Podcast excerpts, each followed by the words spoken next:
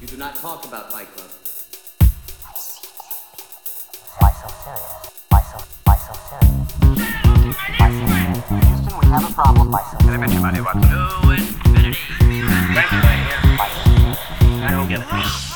Fala, meus caríssimos ouvintes! Estamos continuando a maratona do Oscar. Eu sou o Lucas Toffoli. Eu sou Vitor Bussolini. Aqui mais um episódio, mais uma categoria para gente comentar. É ou não é?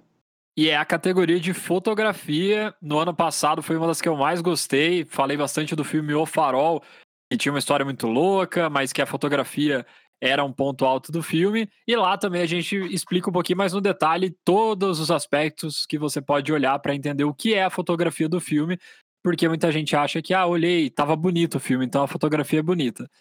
Pode ter relação, mas não é simples assim, não é uma parada que é só porque é bonito, a relação pode ser de muitas outras coisas, como a arte, enfim. Mas a gente não está aqui para ficar decifrando a categoria e sim falar dos filmes que foram indicados a melhor fotografia, os diretores. E é isso então. Eu vou começar puxando já a categoria, porque aqui tem, temos melhor fotografia, temos Mank indicado. A gente já sabe, todo mundo que ouve a gente já sabe a nossa opinião sobre o filme. Porém, nessa categoria, para mim, é a categoria que mais faz sentido ele ter sido indicado. O filme é um filme branco e preto, o que faz com que as pessoas tenham o filme é um filme branco e preto que faz com que a luz seja muito mais complexa de você desenhar e de você colocar aspectos de iluminação para dar relevos e para conseguir passar também sensações, já que o filme não vai ter as cores. E eu acho que no Mank, como eu falei no episódio do filme, é o ponto mais alto dele é a fotografia, realmente foi muito bem trabalhada. Então essa é a única categoria que eu acredito que Mank possa ter alguma chance com o diretor de fotografia que foi o Eric Messerschmidt caras colocam um nome difícil aqui. A fotografia do Mank é bem bonita, principalmente para encaixar com a, época do filme, né? Os anos 30 e tal, antes da. Antes não, durante a, feitura do roteiro do, do, Cidadão Kane, eu gosto bastante, eu lembro bastante das cenas de escritório, que eles usam é, sombras em cima da, das pessoas que estão nos escritórios. A, o quarto do, do próprio Man, que ficou bem bonito também as cenas, mas como você falou, eu acho que esse, esse é a maior chance desse filme. É... Por ele mesmo, não pela categoria. Ele tá bem na categoria, mas nas outras não, né? Ele não é tão forte assim, dentro desse, desse Oscar. É, puxando o próximo, um bem. Um filme um tanto quanto aleatório nesse Oscar, diferente de Man, que recebeu só uma indicação, é Relatos do Mundo, da Netflix que tem o Tom Cruise como protagonista. Tom, Tom Hanks. Hanks. Não, Tom Cruise. Confundi, não é Relatos do Mundo Impossível, é Relatos do Mundo, só confundi. e... Não tem correria, se tivesse correria era o Tom Cruise. Verdade. A fotografia desse filme é bem bonita, na verdade, cara. Esse filme é bem é, mamãozinho com açúcar, assim, pra você assistir quando você não tá fazendo nada, na Netflix, bem, bem Tom Hanks, assim, é. Tom Hanks salva o dia, como sempre. Você já sabe o que vai acontecer. Mas Estamos aqui falando da fotografia. A fotografia é bem bonita, cara. Não é no Velho Oeste. É, eles usam muito, simulam muito a iluminação daquela época. Então a maioria do, das cenas são com velas, são cenas bem escuras, assim. As cenas de dia tem usa bastante é, reflexos do sol e então é isso. O filme não tem, não é muito lá aquelas coisas. Ele tem essa pegada realista. Então essa fotografia também realista. É, conseguiu criar o universo desse filme muito bem, muito muito bonito aos olhos, principalmente as, as cenas do deserto. Gostei bastante do, da fotografia. E já puxando isso de cenas de deserto, cenas muito amplas, onde você vê grande quantidade ou de montanhas, desertos, estradas, Nomadland, que tá aí queridinho do Oscar, possivelmente vencedor de muitas categorias, tá indicado merecidamente também a fotografia.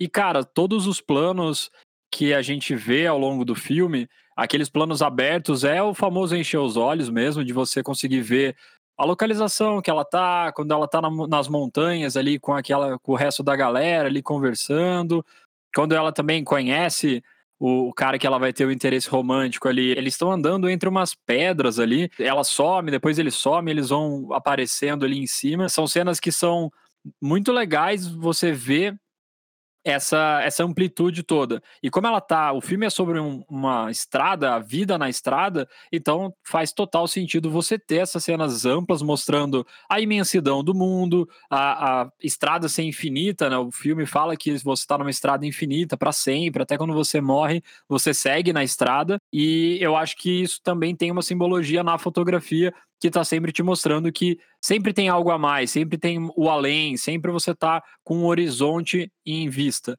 Então é muito legal essa parte da fotografia e outra parte também é só a parte dos planos também fechados, quando você precisa ter um, os closes no ator, você precisa que aquele sentimento que não está sendo falado seja mostrado pelas expressões da pessoa, ou quando ela está no trailer dela também, que é pequeno, é uma casa, mas é pequeno para ser uma casa. Então, como que ela se sente ali, como que ela se locomove ali dentro e aquele aperto, isso também é muito bem, é muito em função das lentes e dos planos que eles escolhem para fazer esse tipo de cena. Então, mais uma vez, Nomadland pinta como um favorito numa categoria e mais uma vez também com justiça mesmo, porque a fotografia do filme realmente é muito boa. Os dois próximos filmes são, inclusive, da mesma época, com personagens em comum. É o Sete de Chicago e Judas e o Messias Negro. Os dois se passam lá pelo final da década de 60, comecinho de 70. E eu, particularmente, não me lembro, faz até um pouco de tempo que eu vi é, os dois filmes, eu não me lembro de nada tão é, impressionante neles. O que eu lembro do set de Chicago são as cenas da praça, né, da manifestação, são cenas bem, bem bonitas, as cenas abertas, vamos dizer assim. A maioria do filme é no tribunal, então não sei se eles tinham muita coisa para inventar ali, mas eu lembro, eu me recordo bem das cenas com fumaça das ruas, essas cenas eram bem, bem, bem, bem bonitas. Do Judas e Messias Negro, as duas cenas que eu lembro, a primeira e a última, e o filme entre elas é meio é, comum, assim, é bonito, mas meio comum. Mas a última cena é toda escura, ficou muito bem feita, combinou muito com é, a ação e o clímax da, da trama naquele momento. Então, eu não, eu não sei se, se, o Lucas lembra muito mais desses filmes, eu só me recordo disso, sendo bem sincero. Eu ia pontuar do set de Chicago, tem duas cenas que eu acho que são muito bem exploradas a fotografia. Uma é o comício, onde que vira depois uma baderna, que é quando o personagem do Edward Meni tá discursando ali. Não sei se é um estádio ou se é um parque. Acho que é num parque que eles estão discursando. E a cena também ela é feita de noite. Tem todos os holofotes ali no palco. E depois, quando começa a barbárie mesmo, também é muito legal. Entra, como o Victor comentou, entra a parte da fumaça ali na tela também. O que, que você revela ou não revela da fumaça. Isso é muito legal.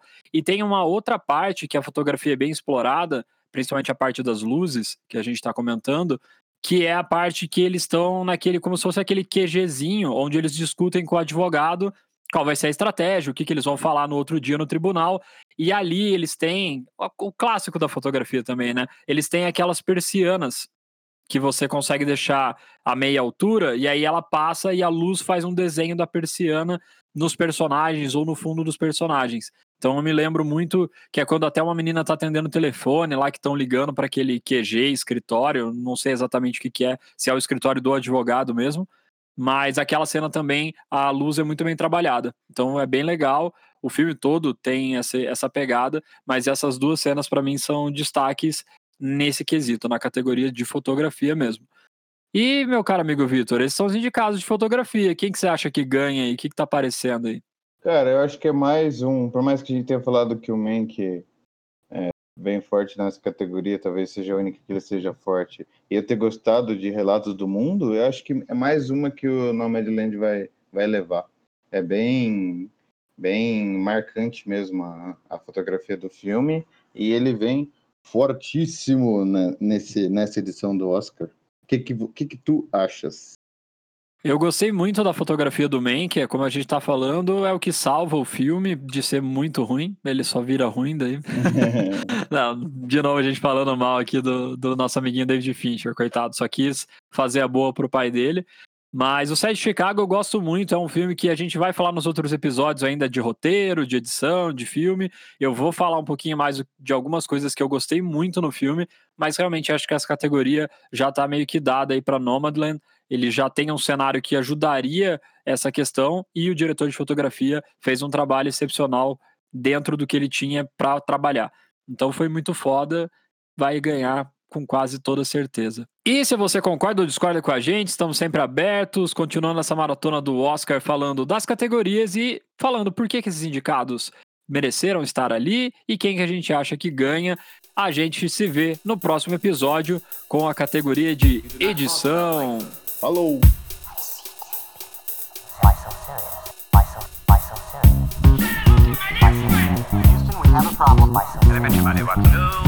so I don't get it.